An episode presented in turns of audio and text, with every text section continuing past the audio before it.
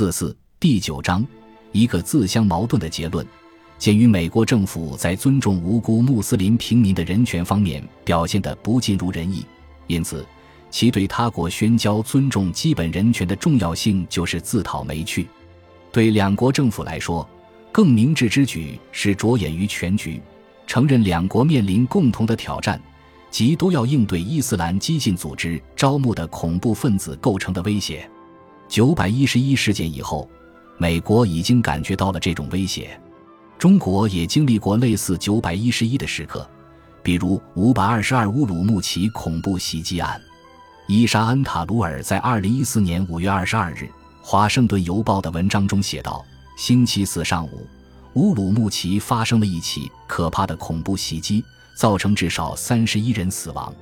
这次袭击是近年来最严重的一起恐怖袭击事件。袭击者开着两辆车冲向人群。”并在一个人群密集的市场引爆炸药，造成的死亡人数超过了今年三月发生的一起恐怖袭击。当时，持刀袭击者在西南部城市昆明的一个火车站砍倒了二十九个人。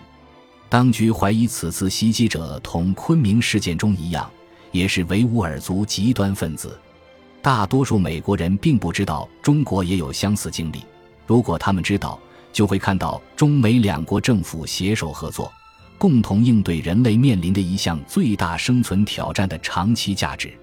这一挑战就是十三亿穆斯林正在做出的巨大努力，实现现代化，达到大多数中国和美国公民已经享有的舒适安全的生活水平。好消息是，大多数伊斯兰国家正缓慢、稳健地迈向成功，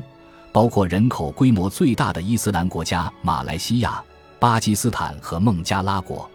随着时间的推移，这些更成功的伊斯兰国家将对中东地区一些情况更糟糕的阿拉伯国家产生积极的影响。美国已经撒了大量的鲜血，投入巨大的资源去尝试修复几个阿拉伯国家的问题，但这些努力大都失败了。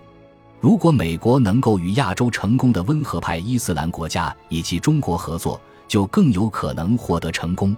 简言之，面对伊斯兰世界。中国和美国不应该把焦点放在他们的分歧上，而应放在他们共同的挑战和机遇上。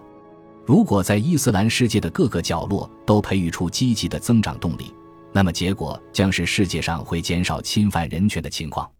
总之，即便各国在价值观领域存在分歧，也依旧存在合作的潜力。尤其是中国和美国两国的合作，将为自己的人民创造出一个更安全的未来。中国和美国在打击恐怖主义和应对伊斯兰世界的问题上有着共同利益，这强化了本书的关键信息。如果中美两国都专注于改善本国公民的生活和福祉这一核心利益，那么他们将认识到，在长期国家利益层面，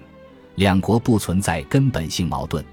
二零一零年，时任印度总理曼莫汉辛格和温家宝总理发表联合声明。体现了中印关系的积极精神。世界上有足够的空间供中印共同发展，也有足够的领域供中印开展合作。同样，世界上有足够的空间供中国和美国共同繁荣发展。同等重要的是，面对全球变暖这一严峻挑战，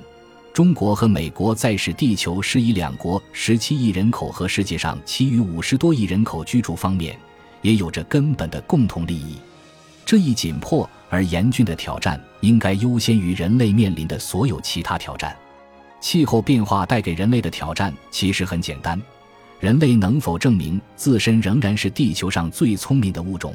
并把这种形象传递给子孙后代？当人类看到两个类人猿部落在周围森林失火时，还在打斗着争夺领土时，会投之以同情的目光。然而，在地球面临巨大危险时，如果美国和中国继续关注他们的分歧，那么在子孙后代的眼里，这两国的形象同刚才提及的类人猿是一样的。历代的道德哲学家和宗教圣人都提醒我们：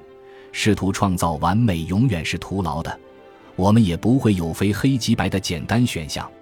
到头来，我们总是必须做出取舍，包括道德上的取舍。所以，我们要厘清最重要的是情是什么。